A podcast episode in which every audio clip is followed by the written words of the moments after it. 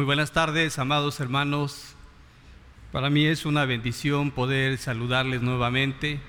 Y como lo hemos estado viendo, bueno, he tenido la bendición de estar, con estar estudiando con ustedes la primera epístola a los tesalonicenses.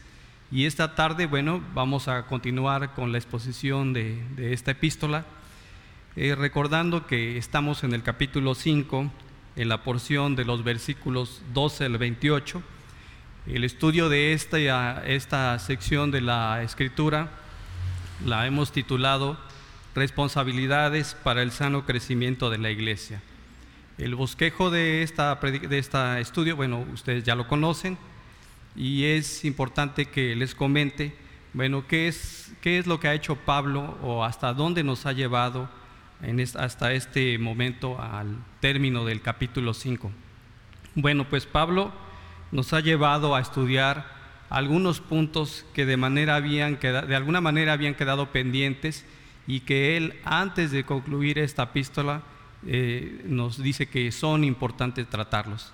De ahí que hasta este momento hemos visto eh, eh, algunos mandatos que tienen como finalidad el sano crecimiento de la iglesia. pudiéramos decir que algunos de ellos parecieran simples, pero en el momento en los que estudiamos hemos visto que tienen una gran profundidad y, nos demandan la aplicación de estos mandatos para lograr el sano crecimiento de la iglesia. De tal manera, hermanos, que hasta este momento hemos estudiado los versículos 12 y 13, en los que vimos las responsabilidades de los pastores con sus ovejas y de las ovejas con sus pastores. En los versículos 14 y 15 estudiamos bajo el tema de las necesidades espirituales de la iglesia, analizamos y aprendimos a tratar a los indisciplinados, a los desalentados, a los débiles, a los impacientes y a los malos. Y en la ocasión pasada, hermanos, en la, en la, ocasión pasada que tuvimos la oportunidad de predicar con ustedes, vimos los versículos 16, 17 y 18 con el título de Responsabilidades de las ovejas ante el gran pastor. Y en esa ocasión abordamos tres mandatos o imperativos que fueron, en el versículo 16, estar siempre gozosos. En el versículo 17 tratamos orar sin cesar, en el que analizamos algunas motivaciones que tenemos que tener como cristianos para estar orando sin cesar. Y finalmente en el versículo 18 analizamos dar gracias en todo.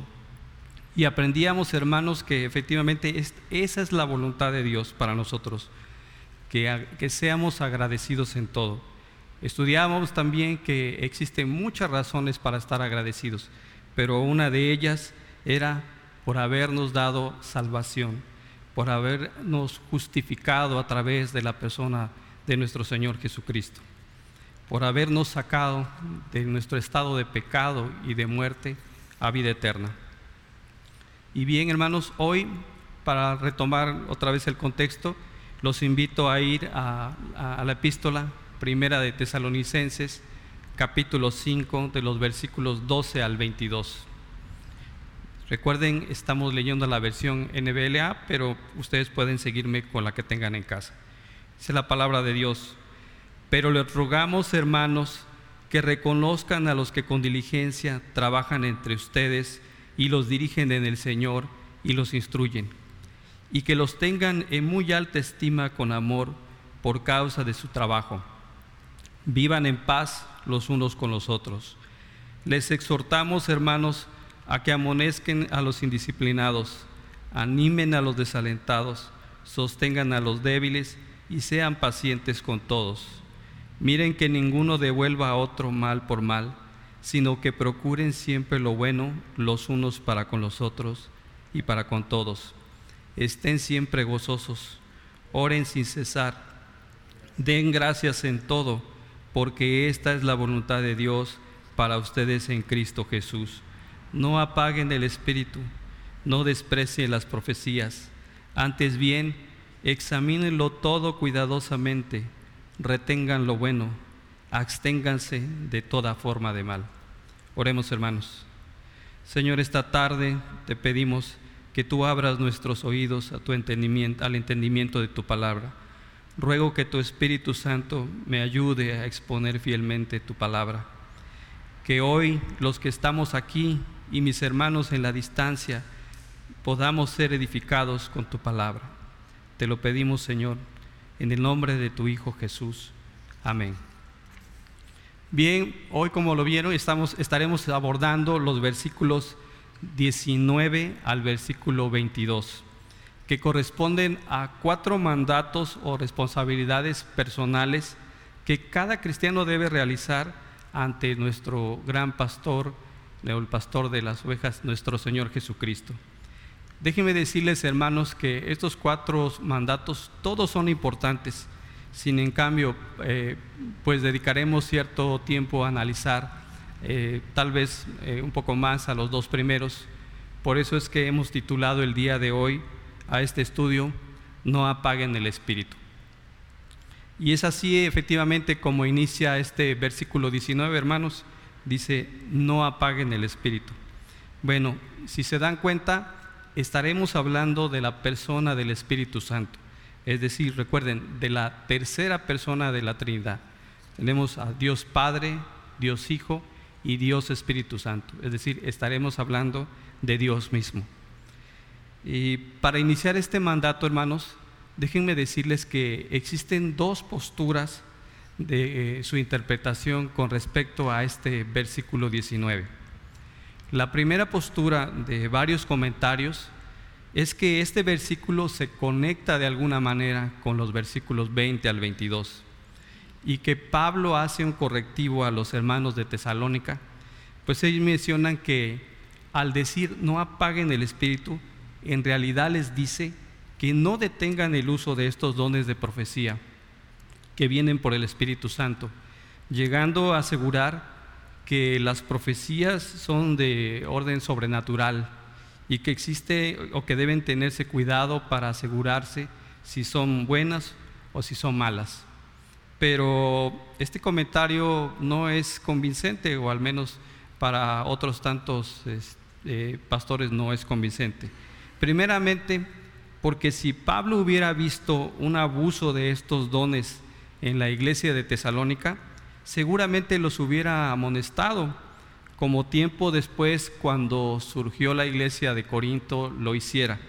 Y bueno, ya sabemos hermanos, en Primera de Corintios capítulos 12, 13 y 14, eh, que ya conocemos, pues Pablo les dice, hablando de los dones, de la preeminencia del don de la profecía y del orden que deben de seguir cuando usaban el don de lenguas, la manera ordenada que tenían que hacer de estos dones.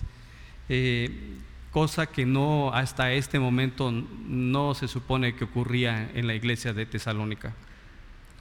La otra postura, hermanos, es que simplemente que los lectores deben de ver este mandato como un principio de la vida cristiana que todo creyente debe de saber.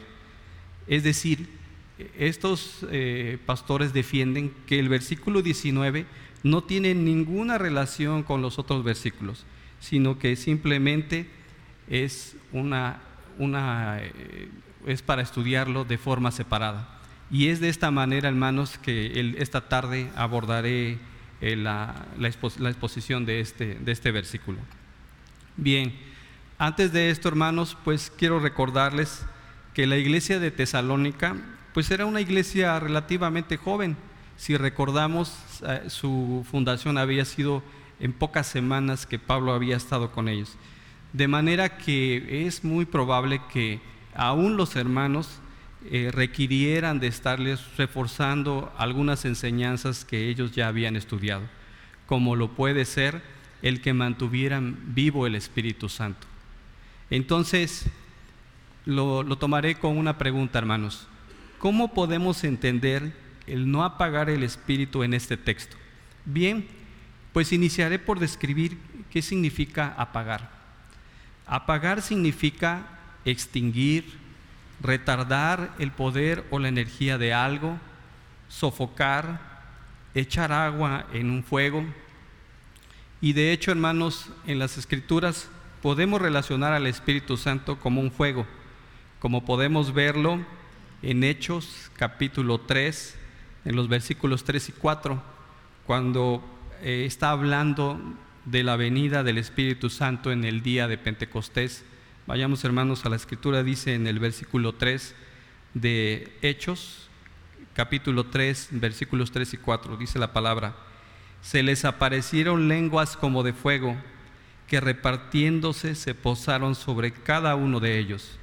Todos fueron llenos del Espíritu Santo y comenzaron a hablar en otras lenguas según el, Espíritu les daba habilidad para expresarse.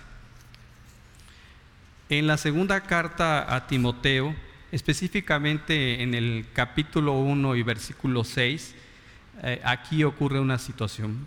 Pablo eh, está animando a Timoteo, recordándole su fidelidad y servicio en el ministerio, pues pareciera que hubiera un poco de desánimo en él, y le dice en el versículo 6, dice, por lo cual te recuerdo que avives el fuego, refiriéndose al Espíritu, del don de Dios que hay en ti por la imposición de mis manos. Seguramente lo que había, seguramente en el caso de Timoteo, pues Pablo lo habría establecido como anciano, pues es a los que se les imponían las manos. Bien, y ahora eh, ¿Por qué es importante saber que, no se, que el Espíritu Santo no se apague? Bueno, antes de abordar esto, hermanos, quiero comentarles algo. ¿Qué puede ocurrir también con el Espíritu Santo? Bueno, aparte de que el Espíritu Santo pueda ser apagado, también nos dice la Escritura que el Espíritu Santo puede ser entristecido. Vayamos a Efesios capítulo 4, versículo 30, donde dice, y no entristezcan al Espíritu Santo de Dios, por el cual fueron sellados para el día de la redención. El Espíritu Santo también, hermanos, puede ser resistido, como podemos verlo en el discurso de Esteban en Hechos capítulo 7, versículo 51, donde dice, ustedes que son tercos e incircuncisos de corazón y de oídos, resistan siempre al Espíritu Santo, como hicieron sus padres, así también ustedes. El Espíritu Santo, hermanos, también puede ser blasfemado. Mateo 12:31 dice la palabra de Dios. En este caso Jesús está confrontando a los fariseos y les dice, por eso les digo que todo pecado y blasfemia será perdonado a los hombres pero la blasfemia contra el Espíritu no será perdonada. Ahora, hermanos, ¿cuál es la diferencia entre apagar y entristecer al Espíritu Santo?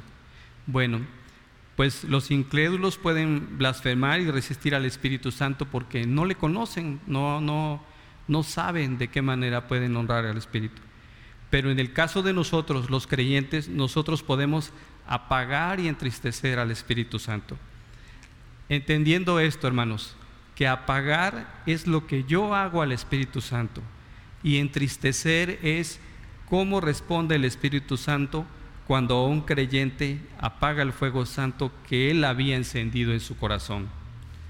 Vayamos a la escritura, hermanos. Los invito a ir a Efesios 4:30, refiriéndose a entristecer, dice la palabra de Dios. No entristezcan al Espíritu Santo de Dios, por el cual fueron sellados para el día de la redención. Y aunque lo voy a explicar un poco más adelante, hermanos, les, animo a que leamos los otros dos versículos que, que, nos dicen o que nos pueden explicar de qué manera también podemos, eh, podemos también entristecer al Espíritu Santo. Y dice, sea quitada de ustedes toda amargura, enojo, ira, gritos, insultos, así como toda malicia. Sean más bien amables unos con otros misericordiosos, perdonándose unos a otros, así como también Dios los perdonó en Cristo. Así que hermanos, una forma de entristecer al Espíritu Santo es exactamente eso, cuando nosotros eh, no podemos apartar nuestra amargura, cuando tenemos enojo, ira, gritos e insultos. Así que pues les animo hermanos a seguir eh, poniendo en práctica el estudio de la palabra. Ahora, para poder entender por qué es importante mantener encendido la obra del Espíritu Santo, veamos específicamente cuál es la función del Espíritu Santo en nuestras vidas. Para lo cual quiero eh, recordarles una parte de la escritura, eh, en el caso de nuestro Señor Jesús, cuando Él va a ascender al cielo y promete que vendría el Espíritu Santo para continuar la función que Él había, había iniciado. Y dice la palabra de Dios, hermanos, en Hechos capítulo 1, versículo 8, hablando de esto. Dice, pero recibirán poder cuando el Espíritu Santo venga sobre ustedes y serán mis testigos en Jerusalén, en toda Judea y Samaria y hasta los confines de la tierra. Entonces, ¿cuál es la función que el Espíritu Santo continuaría con los apóstoles y aún también con nosotros, hermanos? ¿Cuál sería esa función? Bueno, pues el Señor Jesús fue maestro de los apóstoles, el Espíritu Santo será también nuestro maestro. El Señor Jesús fue su amigo, el Espíritu Santo también será nuestro amigo. El Señor Jesús fue su guía, el Espíritu Santo será nuestra guía.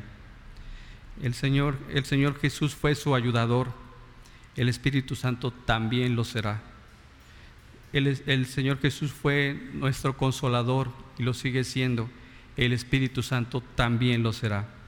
Ahora, hermanos, sabemos también que todo creyente que viene a Cristo tiene como morada en su corazón al Espíritu Santo. Él está como un fuego que no debe ser apagado. De hecho, en el momento de nuestra conversión, hermanos, recibimos al Espíritu Santo en su totalidad, no en una porción como algunos nos han mencionado, sino que en el momento en que recibimos y hemos decidido seguir a nuestro Señor Jesucristo, el Señor nos sella con su Espíritu Santo. Y ahora, hermanos, también Ahora, en, la práctica actual como cristianos, ¿cómo apagamos al Espíritu Santo? Bueno, pues voy a mencionarles algunas formas de, eh, o cómo vamos a aplicarlo a nuestra vida actual para darnos cuenta cómo apagamos al Espíritu Santo. Bueno, cuando tenemos un estándar falso de santificación, apagamos al Espíritu Santo. ¿Qué quiere decir eso, hermanos? Bueno, quiere decir que el Espíritu Santo nos muestra lo que es pecado, y nos ayuda a regresar al camino de la santidad. Pero nosotros no creemos que lo que hacemos sea tan malo. Entonces de esa manera apagamos al Espíritu. Apagamos al Espíritu también, hermanos, cuando nos, obsesionamos por la importancia de la psicología para resolver problemas. Y bueno, aquí quiero hablar con respeto a mis hermanos psicólogos o a que lo sean. No estoy desechando totalmente su uso, pero cuando nos obsesionamos porque solamente a través de la psicología podamos resolver algún problema, apagamos el espíritu. Y es que debemos entender, hermanos, que muchos de los problemas que presentamos como seres humanos son solamente eh, la manifestación del pecado que hay en nuestro corazón. De ahí que debemos entender, hermanos, que la oración y la obra del Espíritu Santo pueden ser, son suficientes para restaurar nuestra vida. Apagamos al Espíritu Santo cuando dejamos de estudiar la palabra de Dios o la interpretamos incorrectamente. Vayamos a segunda de Timoteo, capítulo 2, versículo 15. Dice la palabra de Dios, segunda de Timoteo, capítulo 2, versículo 15 dice, Procura con diligencia presentarte a Dios aprobado como obrero que no tiene de qué avergonzarse, que maneja con precisión la palabra de verdad. Apagamos el espíritu cuando no aplicamos la palabra a nuestra vida y somos solo oidores y no hacedores de la palabra. Santiago 1:22 nos dice, sean hacedores de la palabra y no solamente oidores que se engañan a sí mismos. Apagamos el espíritu cuando no guardamos la palabra de Dios en nuestro corazón. Salmo 119, versículo 11 dice, en mi, corazón he atesorado tu palabra. Apagamos el espíritu, hermanos, cuando no escudriñamos la palabra. Vayamos a Juan, versículo, capítulo 5, perdón, versículo 39, donde nos dice, ustedes examinan las escrituras porque piensan tener en ella la vida eterna. La versión Reina Valera dice, escudriñad las escrituras porque a vosotros os parece que en ella tenéis vida eterna.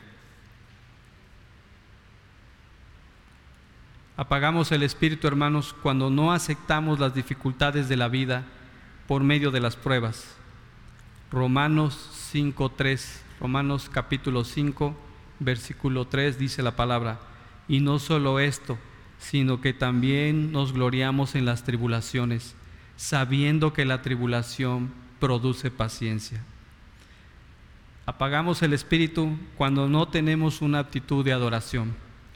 Juan capítulo 4, versículo 24 dice, Dios es espíritu y los que lo adoran deben adorar en espíritu y en verdad.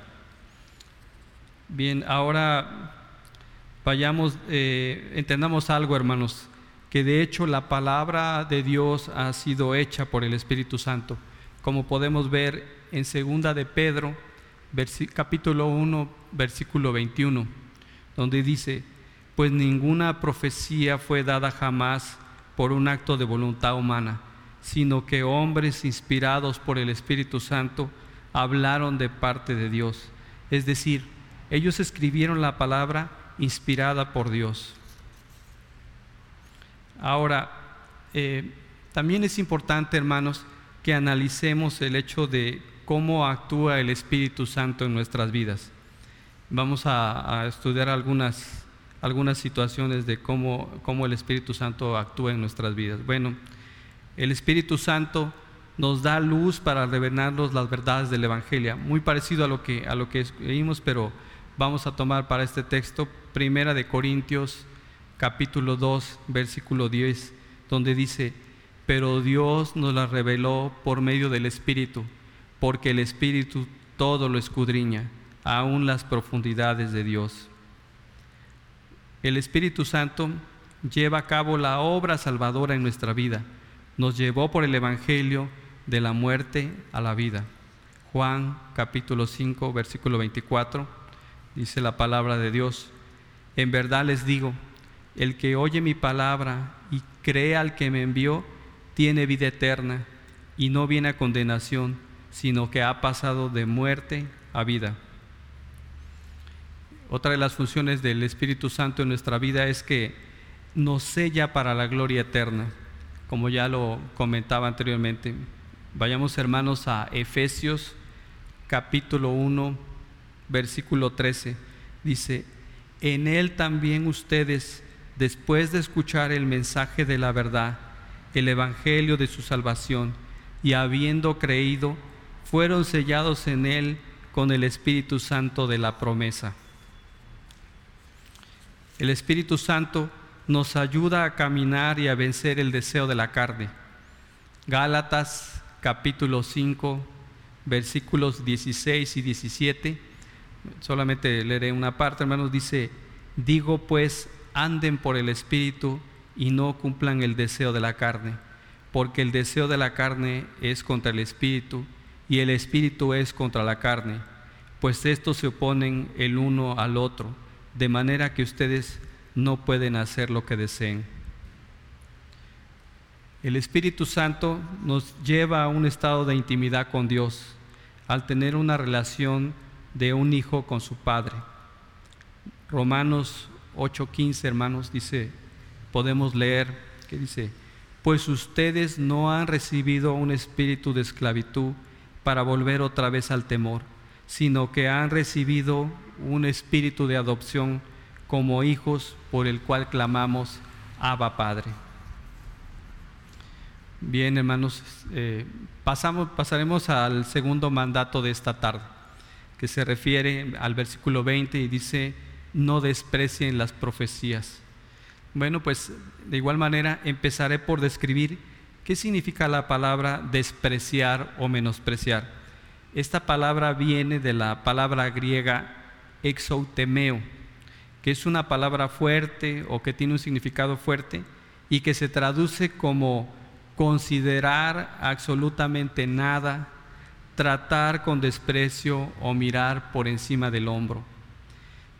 Eh, bien, hermanos, pues para el tiempo en que se encontraba Pablo, el contexto era diferente al de nosotros, pues cada domingo había profetas que hablaban de la palabra de Dios en la iglesia. De hecho, en los primeros 50 años después de Cristo, cuando Pablo escribió esta carta, pues no tenían ni siquiera la mitad de lo que es el Nuevo Testamento. Eh, hoy en día pues es, diferente, hermanos, hoy ya tenemos la Biblia completa eh, y en ella pues podemos encontrar, dice su palabra, lo que necesitamos para la vida y para la piedad. De hecho, la palabra de Dios en segunda de Pedro, eh, capítulo 3 y versículo 3, versículo 1, perdón, en la segunda de Pedro, capítulo 1 y versículo 3 nos dice, pues su divino poder nos ha concedido todo cuanto concierne a la vida y a la, a la piedad, mediante el verdadero conocimiento de aquel que nos llamó por su gloria y excelencia. Es decir, hoy tenemos todo revelado en las escrituras. Bien, pues es importante, hermanos, que haga un comentario con respecto a, este don de, la profecía. Y es que lamentablemente hasta el día de hoy pues se ha malinterpretado y es que muchos piensan que nosotros continuamos recibiendo nuevas revelaciones de parte de Dios de manera profética. Y hoy nosotros pues también podemos darnos cuenta que, que, no, que nadie actualmente puede llenar los requisitos de un apóstol o un profeta, a pesar de la gran cantidad de personas que hoy se proclaman como apóstoles o profetas.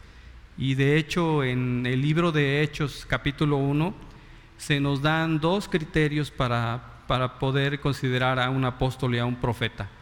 Y el primer criterio es que haya sido testigo ocular de la resurrección de Jesús. Y un segundo criterio es que haya sido instruido directamente por Jesús. Y bueno, esas situaciones o esas personas hoy en día pues tampoco las tenemos, tampoco hay personas que puedan reunir esos requisitos. Pero lo que sí tenemos, hermanos, como les comentaba, es la palabra de Dios completa, escrita en, lo que es en la Biblia de tal manera que no tenemos que esperar la visita de un nuevo, de un nuevo profeta, sino que para conocer la, la, voluntad de Dios simplemente basta con abrir nuestra, nuestra palabra, nuestra escritura, nuestra Biblia, y allí podemos tener revelada la profecía necesaria para, para nuestra vida.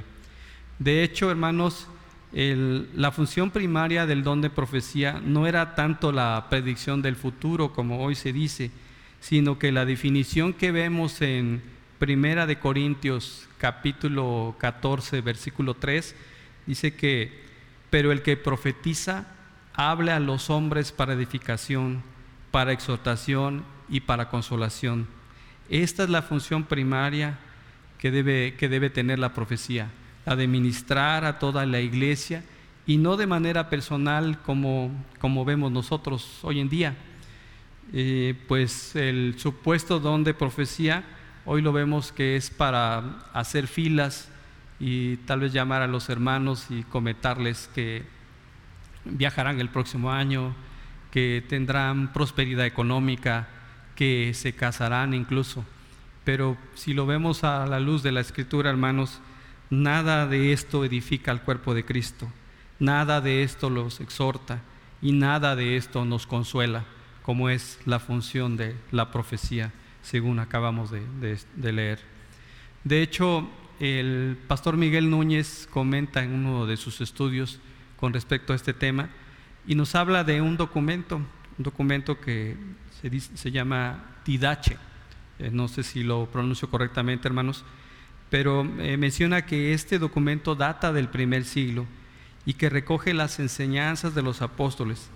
En este documento se habla literalmente, hermanos, de que un verdadero profeta debe tener la conducta de nuestro Señor Jesús y que si Él enseña una verdad, pero no practica esta verdad, Él es un falso profeta. De manera que para la iglesia primitiva, la prueba para aceptar una enseñanza era vital para poder saber si, era, si podían aceptarla o si de verdad venía de un verdadero profeta. Y bueno, pues algo que lamentablemente no ocurre en la iglesia actual, ocasionando que que la exposición de estos eh, profetas, pues lo que hagan es que distorsionen el carácter de, de, lo que es la palabra de Dios. Y como tal vemos que estas personas, bueno, eh, lo que enseñan muchas veces no corresponde a, a lo que nos está diciendo la palabra de Dios. Y bueno, y ahora en nuestro tiempo, ¿qué podemos entender como, como la profecía? Bueno, pues en nuestro tiempo actual, la profecía suele ser la proclamación de la palabra de Dios. La, proclamación de la palabra de Dios que previamente se ha revelado como lo es hoy, teniendo en cuenta que eh, si queremos hablar de profecía, bueno, tenemos nuestra Biblia y toda su palabra es, eh, debemos, si queremos buscar una profecía, toda la palabra o toda la profecía que queramos ver está allí en su palabra. Vayamos a bueno, Romanos 12, versículo 6 dice, eh, hablando de este don, dice que se use conforme a la medida de la fe, hablando en el versículo de Romanos 12, versículo 6. Y es que de hecho, hermanos, el Nuevo Testamento siempre consideró que la fe era sinónimo de colección de verdades previamente reveladas. Y en el caso, hermanos, de la profecía de revelación, como fue en Primera de Corintios capítulo 12 del versículo 10, perdón, hablando de los dones del Espíritu Santo, cuando Pablo les está hablando de, de poder hacer milagros, del don de profecía, del discernimiento del Espíritu. Bueno, pues debemos entender que en este tiempo esta, este tipo de profecías eh, solamente se limitaban a esa era, a la era apostólica, pero el, el don de profecía sin revelación, es permanente hasta hoy en día, como lo es el llamado de los pastores a predicar la palabra de Dios. O sea, si hoy nosotros hermanos estamos predicando de la palabra de Dios, estamos haciendo profecía, una profecía que es permanente. Segunda de Timoteo, capítulo 4, versículo 2, dice la palabra, predica la palabra, insiste a tiempo y fuera de tiempo amonesta, reprende, exhorta con mucha paciencia e instrucción. Esto es proclamar el testimonio divino que ya nos ha sido dado en las escrituras. Ahora, eh, mencionaremos algunas razones por las cuales los creyentes de hoy no deben menospreciar las profecías, esto es, la palabra de Dios. Así que eh, una de las razones, una de las primeras razones que al menos vamos a exponer el día de hoy, es por el carácter esencial de las escrituras. Primero, por, su autoridad. Podemos ver, hermanos, en Isaías eh, capítulo 1, versículo 2, donde dice, oigan cielos y escuche tierra, porque el Señor es el que habla. El Señor nos habla a través de su palabra. La autoridad que tiene la palabra es del Señor. Una segunda razón por la que no debemos menospreciar las profecías es porque la palabra de Dios es completamente infalible. Vamos a, vayamos a Salmo 19, 7, donde nos dice, la ley del Señor es perfecta que restaura el alma. El testimonio del Señor es seguro que hace sabio al sencillo. Una, una, una escritura más dice en Proverbios, versículo 5, dice, probada es toda la palabra de Dios. Él es escudo para los que en Él se refugian. Una tercera razón, hermanos, para que no menospreciemos las profecías es, o en este caso la palabra de Dios, es porque la palabra de Dios es suficiente para todas las necesidades espirituales. Vayamos, hermanos, a Salmo 19 en sus versículos, versículos 7 al 11, solamente voy a parafrasear algunos, donde dice, la ley del Señor es perfecta, que restaura el alma. El testimonio del Señor es seguro, que hace sabio al sencillo.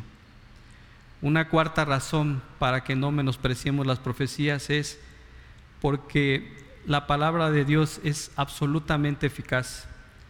Isaías 55, 11 dice la palabra de Dios, Así será mi palabra que sale de mi boca. No volverá a mi vacía sin haber realizado lo que deseo y logrado el propósito para el cual la envié. Una quinta razón para no menospreciar las profecías, la palabra de Dios, es porque determina la condición espiritual del creyente.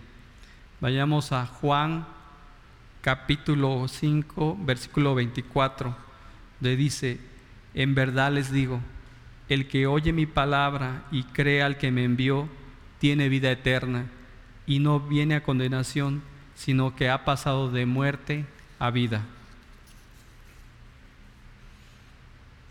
Bien, hermanos, ya eh, vamos a empezar el tercer y cuarto mandato. Esperemos que para continuar esta tarde, dice la palabra de Dios en el versículo 21, antes bien, examínenlo todo cuidadosamente, retengan lo bueno. Y en el versículo 22 dice, absténganse de toda forma de mal. Bueno, déjenme comentarles, hermanos, que aunque estos mandatos tienen que ver, eh, se tienen que estudiar por separado, bueno, ambos tienen que ver con la responsabilidad de tener discernimiento al estudiarlos. Es decir, debemos de poner en práctica el fruto del Espíritu Santo, que es el discernimiento. Eh, para este punto, bueno, quiero hacer un comentario de un reconocido expositor británico, de Martin Lloyd Jones, quien dice él, eh, cita eh, esta, este comentario, dice que eh, al comienzo de la década de 1970, la iglesia se estaba alejando del discernimiento espiritual y explica cómo la cultura posmoderna ha contribuido a esta realidad. Bueno, dicho de otra manera, ¿cómo, ¿cómo podemos entender esta situación de que la iglesia se está alejando del discernimiento? Bueno, pues de hecho, hoy en día contamos con mucha información artículos escritos, comentarios específicos, programas de televisión y diferentes herramientas de Internet que nos, que nos llenan la, mente, nos bombardean de mucha información. Y es importante, hermanos, que eh, apliquemos discernimiento a esta, a esta información para podernos cuenta si, darnos cuenta y analizar si es verdad, si es mentira, si podemos aplicarlo a nuestra vida. Y, y es que cierta tendencia de tener esta, esta información o esta cultura, pues ha hecho que ha hecho más pronunciado el, que el discernimiento sea cada vez más ausente en buena parte de la iglesia evangélica. Simplemente el apóstol Pablo en estos, en estos mandatos nos está invitando a tener discernimiento, a hacer un análisis de toda la información que tenemos hoy. Y bueno, eh, en este momento podríamos hacernos una pregunta. ¿Qué es el discernimiento espiritual, hermanos? Bueno, pues el discernimiento espiritual es la capacidad de distinguir entre la verdad divina y el error o las verdades a medias. Y es esencial para la vida cristiana. Esa es la razón por la que el apóstol Pablo exhortó a los tesalonicenses a examinarlo todo. Bien, eh, de hecho encontré que examinarlo es la, es la traducción, o examinar es la traducción de doquimazo, una palabra común en el Antiguo Testamento que se refiere a probar la autenticidad de algo e implica distinguir entre verdadero y falso, bueno y malo. Y a veces también la palabra denota el proceso de diferenciar lo que agrada al Señor. Vayamos hermanos a Efesios capítulo 5 versículos 10 y 11, donde nos dice la palabra, examinen qué es lo que agrada al Señor y no participen de las obras estériles de las tinieblas, sino más bien desenmascárenlas. Romanos capítulo 12, versículo 2 dice, y no se adapten a este mundo, sino transfórmense mediante la renovación de su mente, para que verifiquen cuál es la voluntad de Dios, lo que es bueno, aceptable y perfecto. Ahora, ¿a qué se refiere todo? Todo se refiere a que no se permiten excepciones. todo incluye todo asunto o idea que puede confrontar a, a los creyentes. Es decir, Pablo nos dice que una vez que los creyentes han examinado todo, bueno, que también debemos de retener lo que sea bueno, pero nos anima a examinarlo, a discernirlo para ver si lo que estamos estudiando es correcto. De hecho, hermanos, bueno, cuando venimos al estudio, pues Dios nos da la libertad de, de poder discernirlo, incluso lo que, lo que estamos predicando, o nos lleva o nos da la capacidad de poder estudiar y de poder ir y escudriñar si, si lo que expusimos es verdad. Retener quiere decir aceptar de todo corazón. Ahora, ¿qué significa bueno? Bueno viene de la palabra kalos, que denota lo que es inherente, auténtico, verdadero, noble y correcto. De hecho, la escritura, vayamos a Romanos capítulo 7, versículo 16, donde nos dice, y si lo que no quiero hacer, eso hago, estoy de acuerdo con la ley, reconociendo que es buena. Primera de Timoteo, capítulo 1, versículo 8, nos dice, pero nosotros sabemos que la ley es buena si uno la usa legítimamente. Cuando los creyentes, cuando nosotros hermanos como creyentes encontramos lo bueno, debemos aceptarlo y hacerlo suyo. Es decir, cuando eh, la palabra de Dios nos lleva a conocer su verdad, debemos aceptarla y ponerla en práctica, hacerla parte de nuestra vida. Romanos 12:9 dice, el amor sea sin hipocresía, aborreciendo lo malo, aplicándose a lo bueno. Filipenses capítulo 4, versículo 8 dice, por lo demás, hermanos, todo lo que es verdadero, todo lo digno, todo lo justo, todo lo puro, todo lo amable, todo lo honorable. Si hay alguna virtud o algo que merece elogio, en esto mediten. Versículo 22, hermanos, dice la palabra de Dios, absténganse de toda forma de mal. Aquí en el sentido opuesto, Pablo advierte a los tesalonicenses a que se aparten de, todo, de toda especie de mal. De hecho, la palabra asteneos o apecho es también una palabra fuerte que quiere decir alejarse de. Dicho de otra manera, el creyente debe evitar completamente cualquier enseñanza o comportamiento maligno. Las escrituras en ninguna parte o en ninguna parte de las escrituras se permite que los creyentes se expongan a la influencia de lo falso o lo malo. En cambio, deben abstenerse de cosas o incluso debemos huir de, cosas, que, de cosas que son malas a, nuestra vida. De hecho, eh, vayamos hermanos a Primera de Corintios capítulo 6, versículo 18, donde dice la palabra de Dios, hablando de la fornicación, dice, huyan de la fornicación. Todos los demás pecados que un hombre comete están fuera del cuerpo, pero el fornicario peca contra su propio cuerpo. Ahora, la palabra mal se refiere a algo que es efectivamente maligno o dañino. Y este tipo de mal incluye las mentiras y las distorsiones de la verdad, como son las perversiones morales, como lo, acabamos de leer también en el caso anterior.